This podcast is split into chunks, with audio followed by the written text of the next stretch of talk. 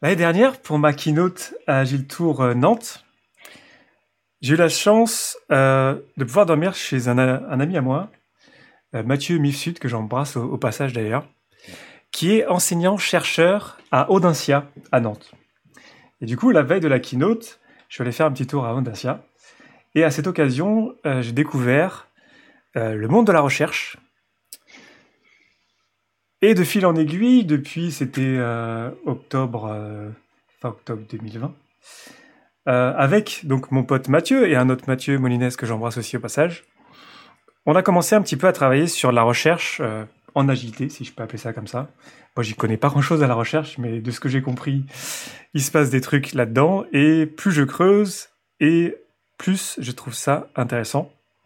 Et au fur et à mesure de ces recherches, on a rebondi sur Hakim, Hakim Berkani, qui a soutenu sa thèse sur l'agilité, enfin autour de l'agilité, enfin tu vas l'expliquer par toi-même. Hein. Euh, et donc je suis très content de t'avoir avec nous euh, aujourd'hui Hakim, c'est un grand plaisir, ça fait vraiment trop plaisir. Et on a plein de choses à se dire, on, a dû faire un choix pour pouvoir focuser un petit peu, parce qu'il y a beaucoup de choses à dire. Mm. Euh, et donc aujourd'hui, le thème, vous avez vu dans, dans le titre de l'épisode, a priori, on va garder le titre euh, Comment euh, généraliser euh, l'agilité. Toi, tu as soutenu ta thèse le 7 octobre. Est-ce que tu peux nous dire c'était quoi le sujet et par la même occasion, qui tu es? Yes, bah écoute Léo, avant tout un grand merci pour, pour l'invitation à, à cet échange. c'est d'autant plus plaisant que de parler justement euh, euh, d'agilité, hein, un sujet sur lequel j'ai planché beaucoup de temps en fait ces dernières années effectivement. Euh, pour en dire un petit peu plus à mon sujet, donc je, je suis jeune docteur maintenant, effectivement comme tu l'évoquais, j'ai soutenu ma thèse de doctorat le 7 octobre dernier à Paris Dauphine et euh, donc sur ces dernières années, euh, j'ai mené cette thèse de doctorat en fait euh, en collaboration avec un cabinet qui a financé les travaux, euh, qui s'appelle Daylight Consulting, et, et j'ai mené ces travaux sous la direction de deux personnes, euh, Sébastien Tran, donc qui était mon directeur de thèse, et Dominique Kos, qui était en fait un, collègue de travail qui était mon responsable chez Daylight, mais qui est devenu même un ami et au-delà de ça, voilà, euh, quelqu'un avec qui euh, j'entretiens vraiment une, une relation de mentoring et, et c'est assez important dans ce genre de contexte. Donc voilà. Donc euh, jeune docteur, je suis passé voilà entre Daylight par dans le cadre de ma thèse et par Paris Dauphine pour, pour mener ces travaux pour commencer, enfin, je, je, trouve toujours intéressant de, de, parler de la naissance de ces travaux plus que de parler de pour, enfin, comment ça s'est passé. Peut-être que la, naissance de ces travaux, euh, c'est en 2016. En 2016, où euh, donc je, je, je, termine mon stage de fin d'études dans, dans, le cabinet. Euh, et euh, en fait, il figure que le cabinet travaille quand même pas mal d'administrations publiques françaises, pas mal d'entreprises, de grandes entreprises. Et on a eu, on a un moment où, euh, en fait, L'agilité est quand même assez connue dans le sens où euh, que ce soit les approches Scrum, etc., sont quand même bien connues. Elles sont mises en œuvre dans pas mal de directions des systèmes d'information. Euh, L'agilité à l'échelle commence à peine à prendre, euh, commence à peine à prendre voilà le. Pardon de te couper. Là, il faut se situer. On est en 2016. C'est ça, en 2016 alors du, du, moins, enfin, l'agilité à l'échelle, euh, en tout cas, enfin, les clients et les partenaires qui, avec qui on était en relation commençaient à nous dire que c'était encore un peu trop tôt pour eux. Mais mhm. justement, compte tenu de, des approches à petite échelle, on connaît très bien Scrum, Kanban, etc., et euh, des approches plus at scale, en fait, plusieurs euh, partenaires sont venus nous, nous voir pour nous demander en fait, enfin parce qu'on on menait des, des, travaux de recherche sur les différents sujets en management de projets, programmes et portefeuille de projets, mmh. et ces partenaires sont venus nous voir en nous demandant, bah, écoutez, euh, on a une question, euh, on a une question assez importante. Effectivement, on a tenté de mettre en place des approches agiles dans des petits projets, ça marche plutôt bien. Néanmoins, on se rend compte que ça fait quand même évoluer pas mal d'aspects en termes de responsabilité, d'autogestion, etc. Et euh, la question, c'est comment généraliser à euh, un plus grand nombre de projets, voire à tous les projets de mon organisation. Mhm. Donc, euh, en fait, voilà, la genèse de, de, de, ce questionnement et de cette thèse provient de là, euh, mhm. provient de là. Et j'y ajouterai encore une dernière, euh, une dernière source aussi. Euh, je ne sais pas si tu connais, peut-être Léo, le CIGREF en France, qui est le club informatique des grandes entreprises françaises. Mais en fait, je l'ai découvert en préparant cette interview, je connaissais pas.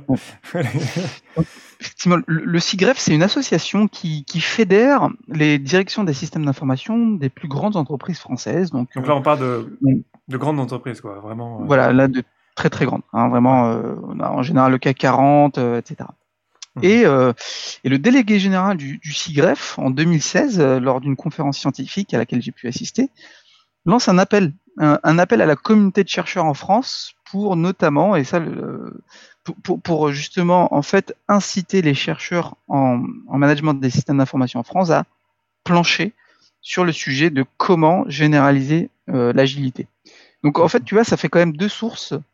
Euh, deux sources et on aime bien quand en recherche, quand il y a un sujet bouillonnant qui questionne, là, on commence à se préoccuper de notamment une, euh, du, du, sujet et on, on, tente de justement aller mettre en place des investigations, etc.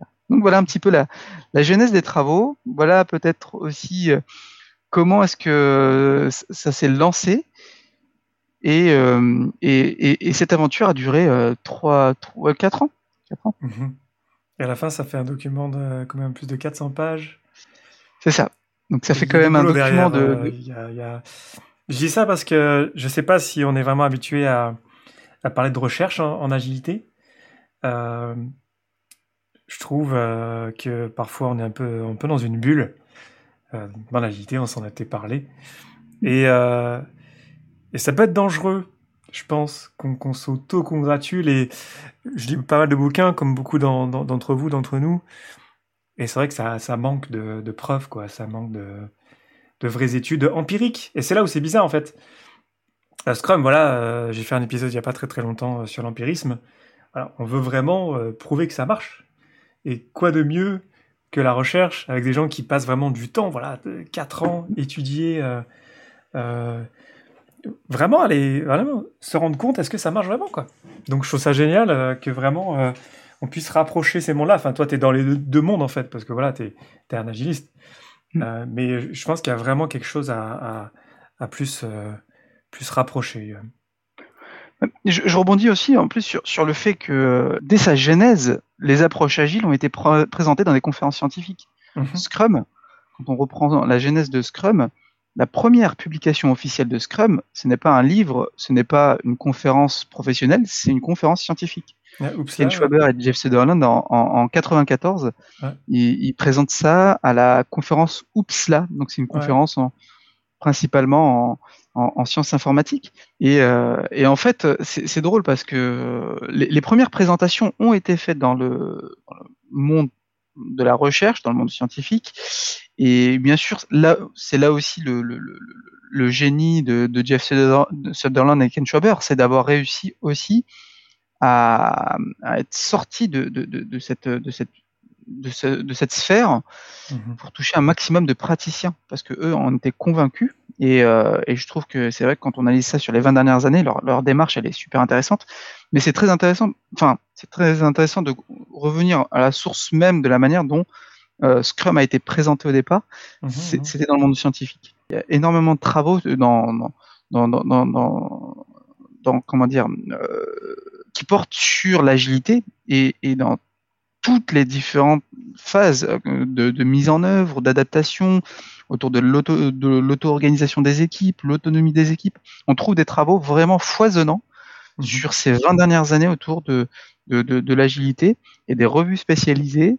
Euh, sauf que c'est vrai que il faut y accéder à ces revues et c'est pas toujours facile et et il y a aussi un, peu un, des codes à décrypter. Donc, qui, qui là, je pense que c'est là où la recherche a, besoin aussi d'être beaucoup plus proche des praticiens pour euh, diffuser et, diffuser et, élaguer aussi toutes ces idées. Ouais. Dans le côté recherche, euh, moi j'ai appris ça, je le fais depuis il n'y a pas très très longtemps, mais de sourcer tout ce que je fais. Enfin, vous le voyez pas dans, mais tous les épisodes sont sourcés. Euh, euh, après, quand je dis sourcé, parfois c'est basé sur un article, mais si l'article en lui-même il n'est pas sourcé, quand je dis article, un billet de blog, ça devient compliqué de trouver la source, mais euh, c'est quelque chose, je pense, qu'on peut plus faire euh, en tant qu'agiliste. Donc voilà, c'est une invitation lorsque vous préparez des présentations, sourcer le, le maximum, c'est toujours mieux quoi. Bref, revenons sur le sur ta thèse. Alors, comme tous les titres de thèse, ils sont un peu velus, quoi. Dynamique de généralisation des méthodes agiles de gestion de projet, une analyse processuelle de quatre organisations complexes. Explique-moi ça en cinq minutes, bon courage. Pas de souci. Alors, c'est vrai que c'est un titre très euh, compliqué, mais qui évoque quand même euh, des aspects très simples. Euh, en fait, la thèse analyse principalement l'introduction de Scrum dans quatre grandes organisations. Malheureusement, la confidentialité des échanges que j'ai pu avoir euh, ne m'autorise pas à les divulguer le nom de ces cas, mais euh, ça a été quatre grandes organisations, euh, à la fois une administration publique, une banque, une euh, entreprise de services numériques et un acteur de l'industrie. Euh, et en fait, alors, dynamique de généralisation des méthodes agiles de gestion de projet, une analyse processuelle de quatre organisations complexes. En fait, euh, je me suis amusé, euh, disons-le comme ça, mhm. parce que ça a été vraiment une tâche très intéressante. Je me suis amusé dans quatre études de cas, quatre cas d'entreprise.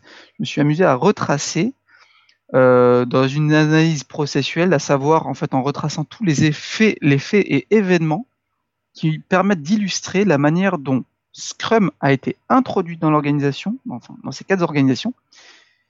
Et sur ces 15-20 dernières années, j'ai essayé de mener des entretiens, des récoltes documentaires, euh, j'ai mené beaucoup, euh, beaucoup d'échanges pour comprendre et retracer tout le chemin qu'a parcouru Scrum dans ces quatre organisations, afin de comprendre comment c'est passé de l'introduction mhm. à la mise en œuvre dans quelques équipes, jusqu'à la généralisation, l'usage généralisé dans plein de projets de ces organisations-là. Donc voilà. Et, en fait, c'est vrai que le titre dynamique de généralisation, ben, ça évoque un peu les résultats de, la recherche. On se rend compte que euh, il n'y a pas une seule manière de généraliser, il n'y a pas qu'un seul. Voilà, il y, a autant d'organisations que de manières de généraliser, et on arrive à en dégager des dynamiques de généralisation. Qu'est-ce que ça veut dire quand tu parles de dynamique de généralisation d'une certaine manière, en fait, quand on, va parler de dynamique de généralisation, euh, il a fallu quand même euh, retracer euh, la genèse. Donc, si je prends un des, cas, par exemple, dans, l'administration publique, l'introduction de Scrum a, débuté, en 2006.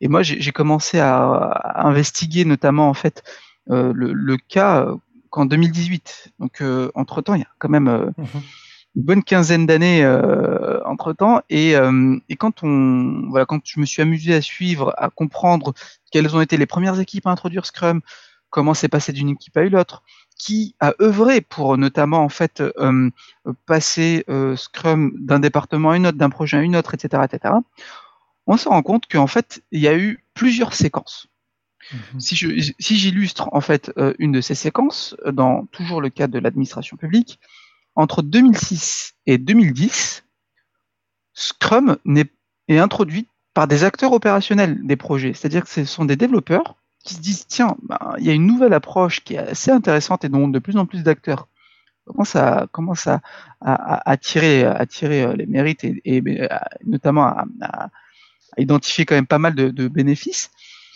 Et en fait, euh, ces acteurs opérationnels utilisent Scrum pendant 4 ans sans que quelqu'un leur dise de la mettre en place. Et donc en fait là, mhm. on est dans une séquence du cas où la dynamique de généralisation, elle se caractérise par un effet de capillarité, c'est-à-dire qu'en fait c'est entre praticiens que ça se met en place, que ça qu'elle se met en œuvre l'approche. Mhm. Voilà. Et donc euh, du coup, pour bien euh, préciser le terme dynamique dans, dans, le titre de la thèse, on se rend compte que ben en fait il faut déjà avoir une conception du temps dans ces organisations par séquence, et en fonction de chacune de ces séquences, il y a une dynamique de généralisation qui est en place. Donc voilà, la première euh, séquence du, cas de l'administration publique, ça a été totalement par capillarité, mais il y en a d'autres. Et alors, ce qui est assez intéressant, c'est que dans les travaux, on a identifié des déclencheurs d'une séquence à une autre. Donc, typiquement, euh, on a identifié dans, les travaux deux séquences principales, enfin, deux types de séquences.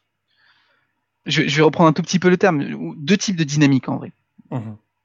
Il y a une dynamique plutôt émergente, que je viens d'illustrer par le fait que en fait l'approche Scrum va se généraliser par effet de capillarité, par des échanges informels.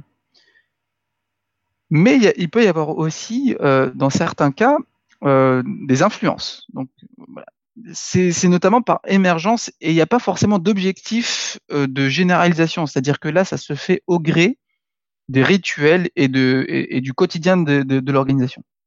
La deuxième dynamique que j'ai pu illustrer dans les travaux, c'est notamment une dynamique planifiée. Dans le sens où en fait, on va avoir une certaine planification de la généralisation. Et là, on en revient à souvent évoquer le fait, euh, alors beaucoup de coachs ou d'acteurs parlent du top-down, du fameux top-down, la généralisation ou la transformation top-down. Et je, alors j'ai rien contre le terme, mais j'apprécie, enfin je trouve qu'il est un peu réducteur de la complexité mhm. du sujet.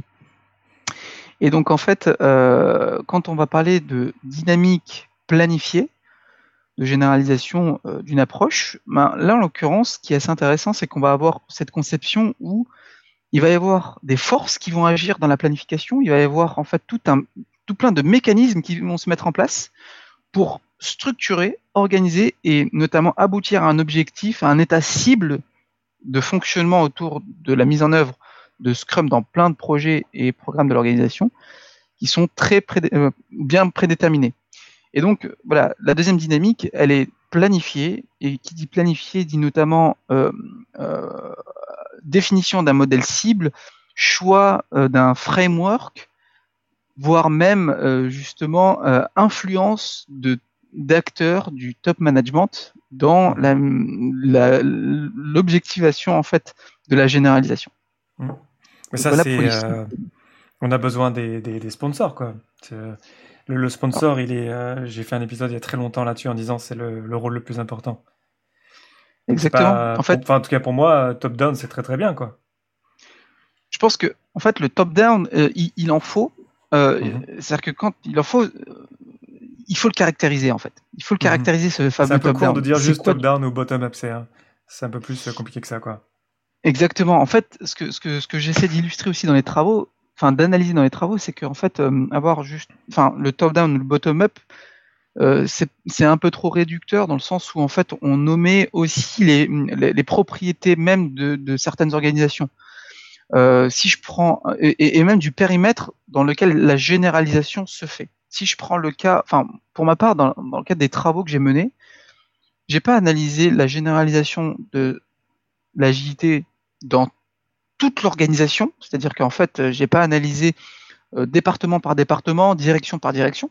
Mhm. J'ai fait principalement un focus dans les directions des systèmes d'information.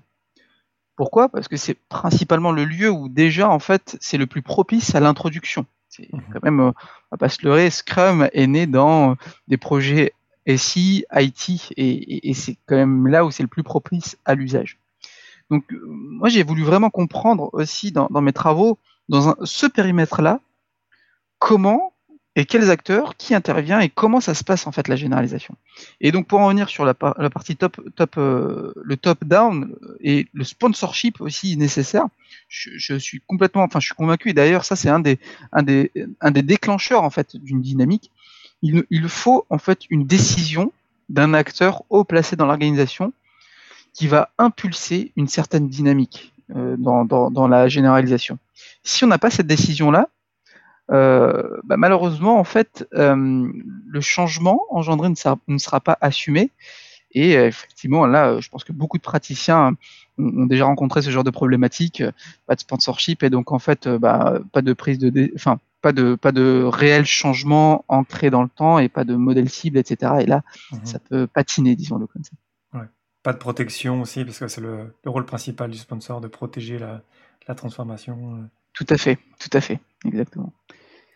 Donc effectivement, cette enfin, les décisions de, des sponsors, elle est très importante. Et, euh, et alors, si, si, je continue euh, dans, dans, dans, cet aspect des décisions, euh, ce qui conduit, parce que en fait, les sponsors sont pas directement convaincus de l'intérêt de généraliser l'agilité. Mmh. Euh, ça n'a pas toujours été le cas. Enfin, en tout cas, dans les quatre études de cas que j'ai menées, les directeurs des systèmes d'information n'étaient pas systématiquement convaincus qu'il fallait généraliser.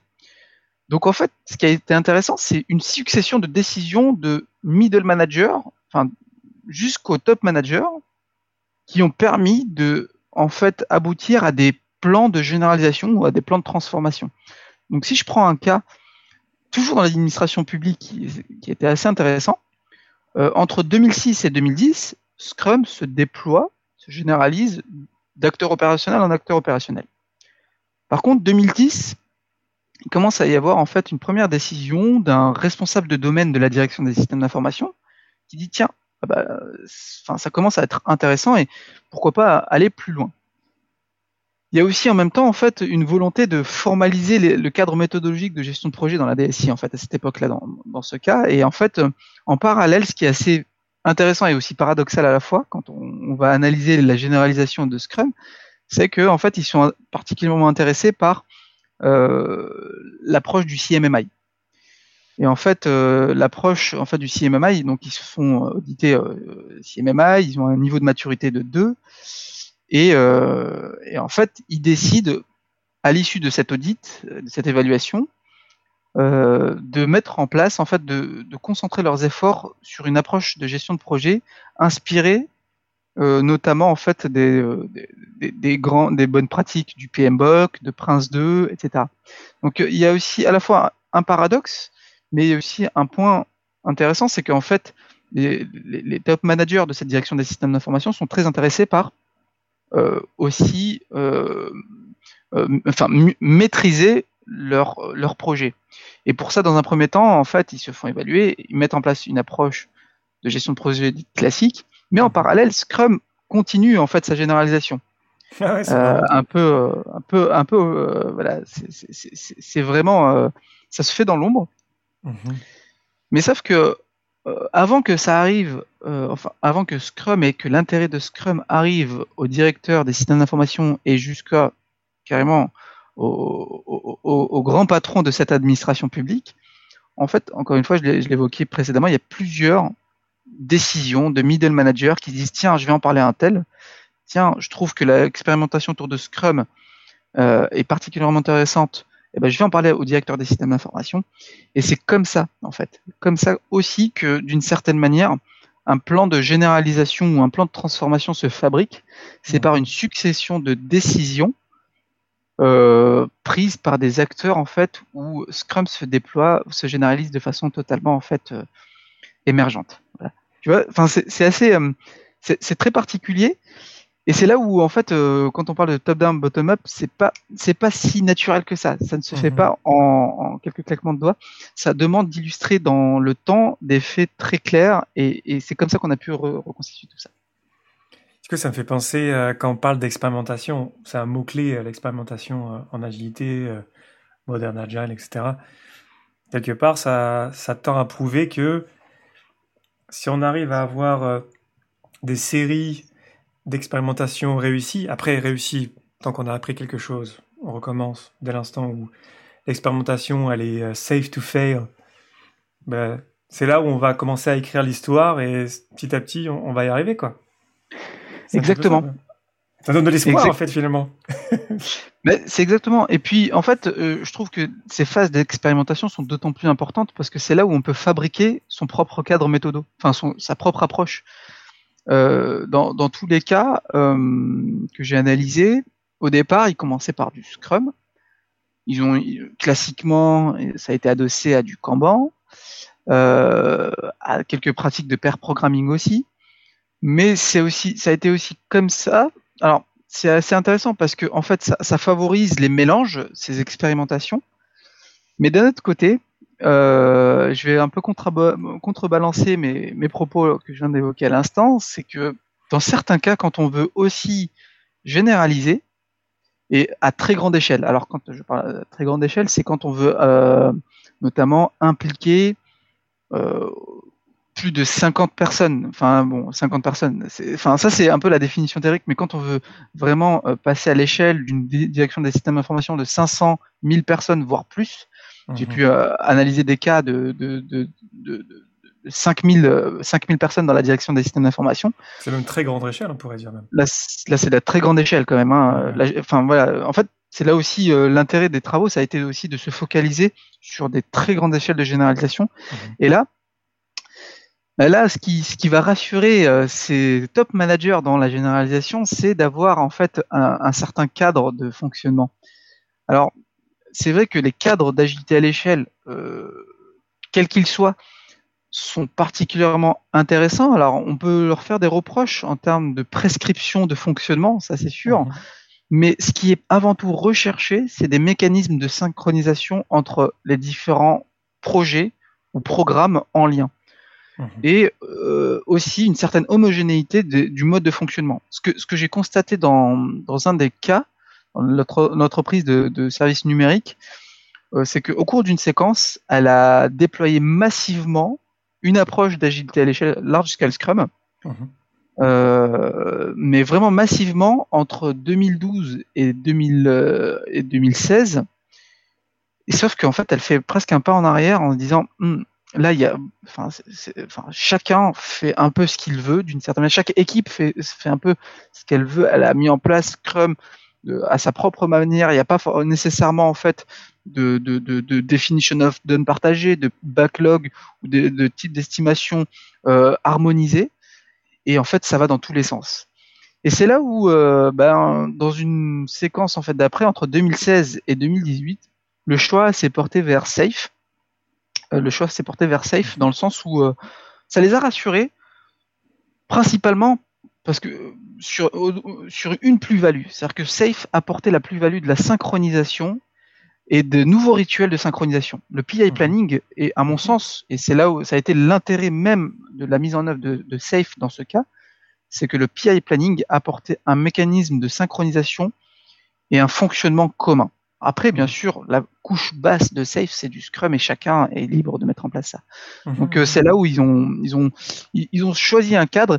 Et donc pour en terminer sur, euh, voilà, encore une fois sur, sur ce cas, euh, c'est que dans, une certaine, là, là, on passe dans une dynamique de généralisation planifiée. L'approche, elle a été choisie. Bien qu'elle soit prescriptive, c'est une chose, mais il y avait quand même des rituels très précis qui ont été choisis et le modèle de fonctionnement a été défini très tôt pour ensuite en fait impliquer un maximum d'acteurs hein, dans une très grande échelle dans un même mode de fonctionnement. Tout ce que tu viens de décrire, le, voyage un petit peu avec euh, voilà Scrum euh, qui démarre des, des, des, équipes quoi. Mm. Ensuite des, des, espèces de tentatives, j'ai vu du Spotify aussi euh, par exemple, des tentatives de, de, clarifier un petit peu comment on fait ça à l'échelle. Et à la fin, c'est Safe qui prend le pas. Ça. Et parce que voilà, c'est moi, j'ai fait la, formation Safe, Lead in Safe, et il y avait un, CTO, euh, j'en ai déjà parlé dans un épisode, et lui, voilà, il, comprenait, et du coup, il y avait exactement cette valeur-là. Donc, je, trouve ça bien qu'on en parle parce que c'est. Euh, si Safe marche, ça veut dire que Safe apporte de la valeur, quelque part. Et je pense que c'est le cas.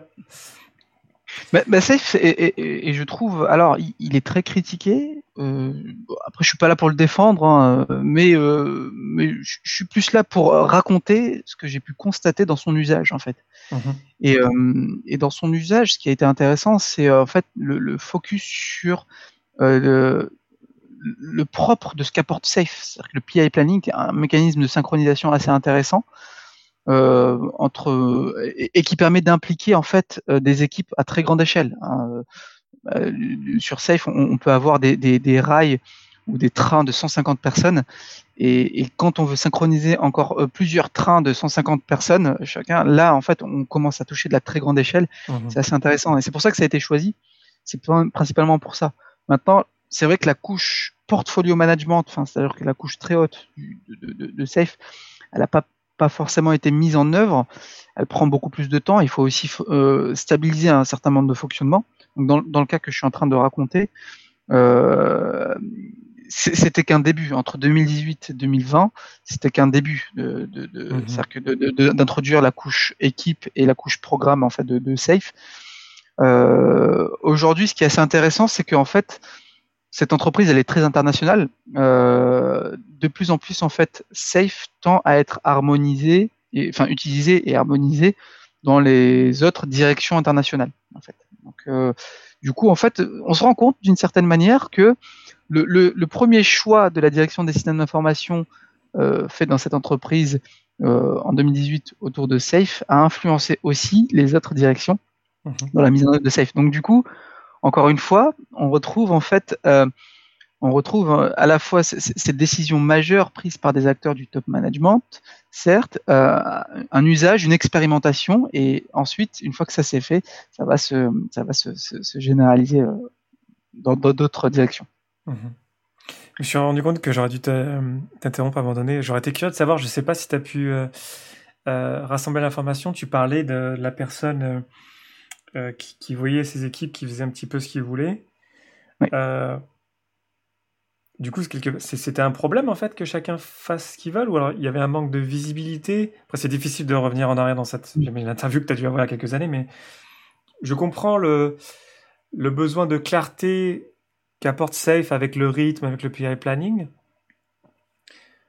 Mais finalement, si euh, euh, euh, par-dessus, quelque part, ces équipes, on avait juste rajouté le PI planning, quasiment, presque, ça peut quasiment suffire, quoi.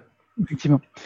En fait, le, ce qui s'est passé pas très bien, c'est qu'en fait, il y avait des, euh, notamment avec l'ES, c'est que le cadre était tellement ouvert que en fait, ça avait soumis à des appropriations trop diversifiées. Et en fait, euh, quand je dis trop diversifié, c'est qu'en fait, chacun avait mis en place son propre mode de fonctionnement. Quand je dis propre mode de fonctionnement, c'est qu'en fait, euh, des équipes projets qui étaient euh, dans le même programme n'avaient pas la même longueur d'itération. Mhm. Typiquement, n'avaient pas le même timebox. Et donc, forcément, quand on n'a pas les timebox, perte de temps. Euh. Exactement. C'est-à-dire que les cadences de les cadences de travail ne sont pas partagées et ça a créé en fait énormément de mhm. énormément de dysfonctionnement.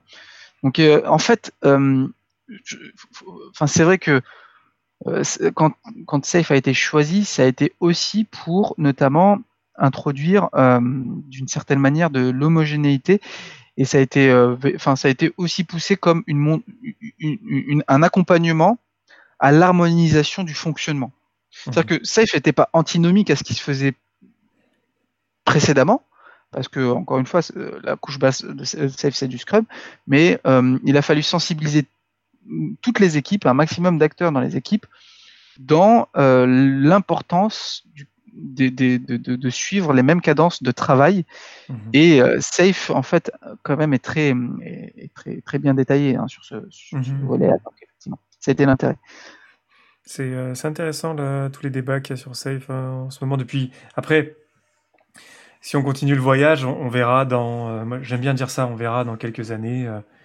la preuve, est-ce que Safe est suffisant? On sait que c'est un, enfin, c'est même pas un framework, c'est une librairie de patterns. Donc, c'est exactement ça. Euh, voilà, donc. Euh, mais après, on, en parle un petit peu trop. Peut-être revenons. Euh, alors, on a parlé de, de, crise, enfin, de point de départ.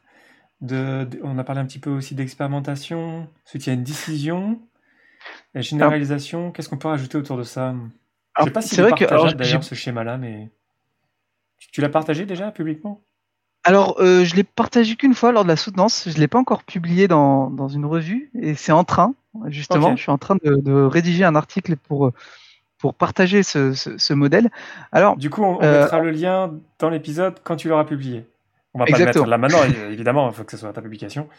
Mais euh, je sais pas quand est-ce que cet épisode va sortir, mais on pourra le faire sortir avant. Mais tout ça pour dire qu'à un moment donné, vous trouverez les sources. Euh, avec ça. Mais bref, imaginez, euh, est-ce qu'on peut le décrire euh, très vite fait? Alors c'est vrai que jusqu'à présent dans notre échange, j'ai beaucoup illustré des faits. C'est-à-dire mhm. que j'ai beaucoup illustré des séquences de cas et dans chaque séquence, on en a identifié une dynamique. Sauf que, en fait, alors si, si je prends le cas de l'administration publique que j'évoquais au tout début ou le cas de l'entreprise de services numériques que je viens d'évoquer, là où on a fait un gros focus sur Safe, dans ces deux cas-là, on a identifié quatre séquences de généralisation. Et entre ces séquences, il y a des déclencheurs, il y a des faits majeurs. Et en fait, le mhm. modèle que j'ai posé, euh, le modèle que j'ai posé, en fait, ben, justement, reprend les faits majeurs de passage d'une séquence à une autre dans tous les cas euh, ce que, j'ai identifié de plus commun. Effectivement, ce modèle, en fait, il, y a une forme de spirale parce que la généralisation, finalement, quand elle commence, enfin, elle commence avant tout par l'introduction de Scrum ou d'une approche agile dans une équipe, quelques équipes d'une organisation. Et en fait, la manière dont ça va prendre de l'ampleur, c'est sous forme d'une diffusion par spirale, où ça prend en fait plus plus euh, plus la spirale s'élargit, plus en fait finalement l'approche gagne du terrain et l'usage généralisé euh, en fait gagne du terrain. Et j'ai identifié donc notamment six, faits clés six clés, enfin six déclencheurs clés qui permettent notamment de, passer d'une séquence à une autre. Autrement dit, qui permettent soit de déclencher une séquence de mise en œuvre émergente de Scrum, ou alors qui permettent de déclencher une généralisation planifiée de Scrum ou d'une approche. Donc effectivement, tu l'évoquais, la crise, la crise de fonctionnement euh, est, un, point de départ souvent, si, enfin, on peut l'illustrer par notamment un dysfonctionnement entre une entité et euh, une entité ou une direction et une autre. Le, plus saillant qu'on peut voir, et je pense que les différents coachs agiles ou les différents acteurs praticiens peuvent rencontrer, c'est le dysfonctionnement entre une direction d'un système d'information et les directions métiers. Mmh. Souvent, euh, en fait, les, les, DSI sont victimes euh, de, de, de, en gros de, plaintes euh, et de dysfonctionnement entre, entre justement ces différents acteurs métiers. Donc la crise de fonctionnement remet en question et impose, euh, et en tout cas dans les DSI que j'ai analysés, ça a imposé une remise en question et ça a imposé du coup la recherche d'un nouveau mode de fonctionnement. Donc ça, ça s'est fait énormément avec, euh,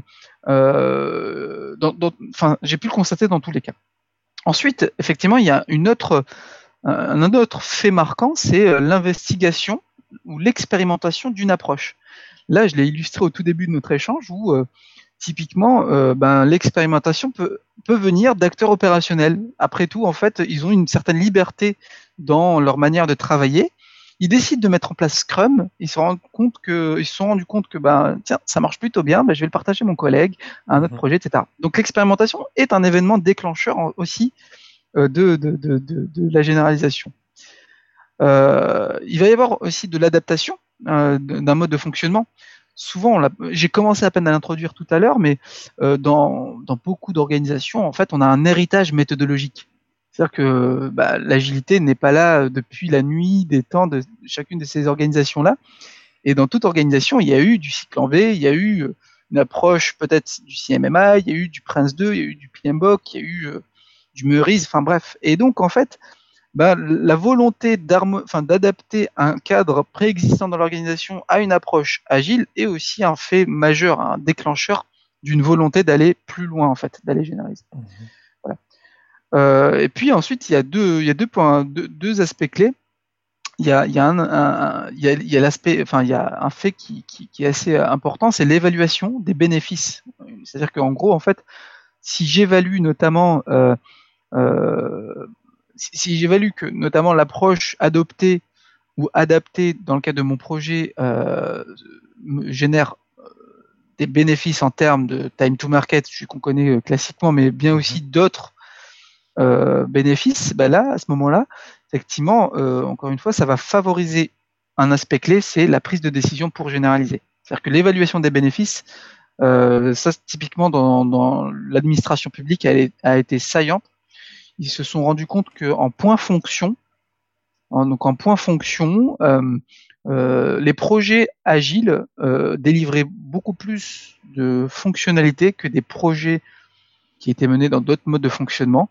Et en fait, voilà, l'évaluation, c'est aussi, ce sont en fait des événements clés. Et, dans le cas de, de l'administration publique, l'évaluation c'est traduite par des événements où il y a eu notamment une, un sondage en interne pour euh, évaluer euh, la manière dont les projets étaient livrés. Donc ça, encore une fois, c'est très important parce que une évaluation et si on quantifie les bénéfices, ben là, ça favorise une prise de décision mmh. et ça, c'est aussi révélateur d'une volonté de améliorer son mode de fonctionnement et donc du coup, on va aller plus loin dans la généralisation de Scrum.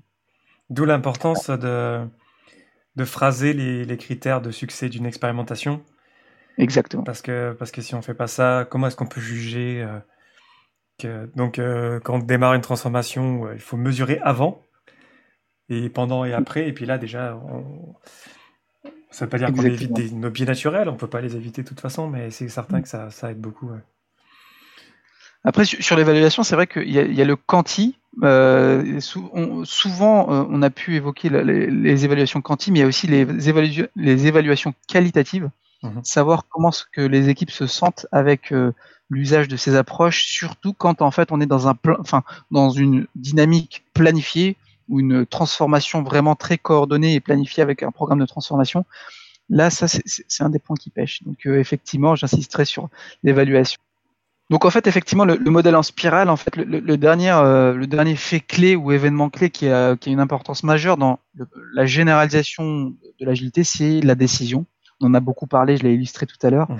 Et la décision euh, peut venir soit d'un acteur du top management qui, justement, compte tenu des, évaluations des différents bénéfices dans l'usage de, de, de, de, Scrum et, ou dans les expérimentations positives, euh, il va prendre en fait euh, ces, aspects-là comme il va les intégrer dans la prise de décision à généraliser euh, dans, l'organisation. Donc voilà, on, se rend compte que il y a des faits, des faits, des déclencheurs, je préfère les appeler comme ça, les déclencheurs, mhm. la crise, l'expérimentation, l'adaptation, l'évaluation ou la décision, ce sont des déclencheurs assez intéressants et très récurrents dans tous les cas que j'ai pu analyser pour euh, généraliser une approche agile. Et, donc j'aurais plaisir à, repartager en fait ce, modèle-là euh, et à le confronter à d'autres organisations. Donc euh, peut-être que si je peux profiter de, Mais vas-y, vas-y, vas-y. notre échange pour pour inviter d'autres acteurs à, initier d'autres études de ce type-là, avec grand plaisir. mais c'est vrai que je, je pense que, enfin, en, tout cas, on pourrait, euh, on pourrait euh, aussi continuer les, travaux dans d'autres, dans d'autres, dans d'autres cas, d'autres types d'organisations pour mieux comprendre et affiner notre manière de comprendre la manière dont la généralisation de Scrum se fait, ou la généralisation de l'agilité se fait. Et euh, donc j'aurais plaisir, en tout cas, à, continuer ces travaux dans d'autres, dans d'autres domaines ou d'autres, d'autres entreprises. Du coup, on peut t'écrire directement. Oui, avec plaisir. Sur, sur LinkedIn, Hakim Berkani. Merci infiniment, Hakim. Avec plaisir, merci à toi Léo? J'ai hâte de voir euh, l'article, hein, je le ferai tourner aussi. Qu'est-ce qu'on pourrait dire euh, pour conclure? L'espoir que les expérimentations, ça me donne de l'énergie pour euh, ne pas gâcher une crise. Utiliser une crise, il y a plein d'énergie là-dedans. Expérimentation, bien phraser son expérimentation, puis ensuite on avance et oui. c'est je sais pas, moi, c'est, un petit peu ma petite conclusion à moi, mais qu'est-ce que tu aurais à, conclure? Moi, j'aurais terminé par une citation que j'apprécie énormément et, qui est d'autant plus importante. J'aurais cité Gandhi et, euh, finalement, bah, soit le changement que tu veux voir dans le monde, mhm. donc ça c'est sa citation, euh, bah, soit le changement que tu veux voir dans ton entreprise ou déjà aussi dans ton projet. Ouais. Et, euh, et, je trouve que en fait, ça va forcer plus. Alors après, justement, on se rend bien compte que dans les différents cas analysés, il n'y a pas une seule manière de mettre en place euh, de l'agilité, de, travailler en mode agile. Il y en a tout autant que d'entreprises et, euh, voire même que d'équipes.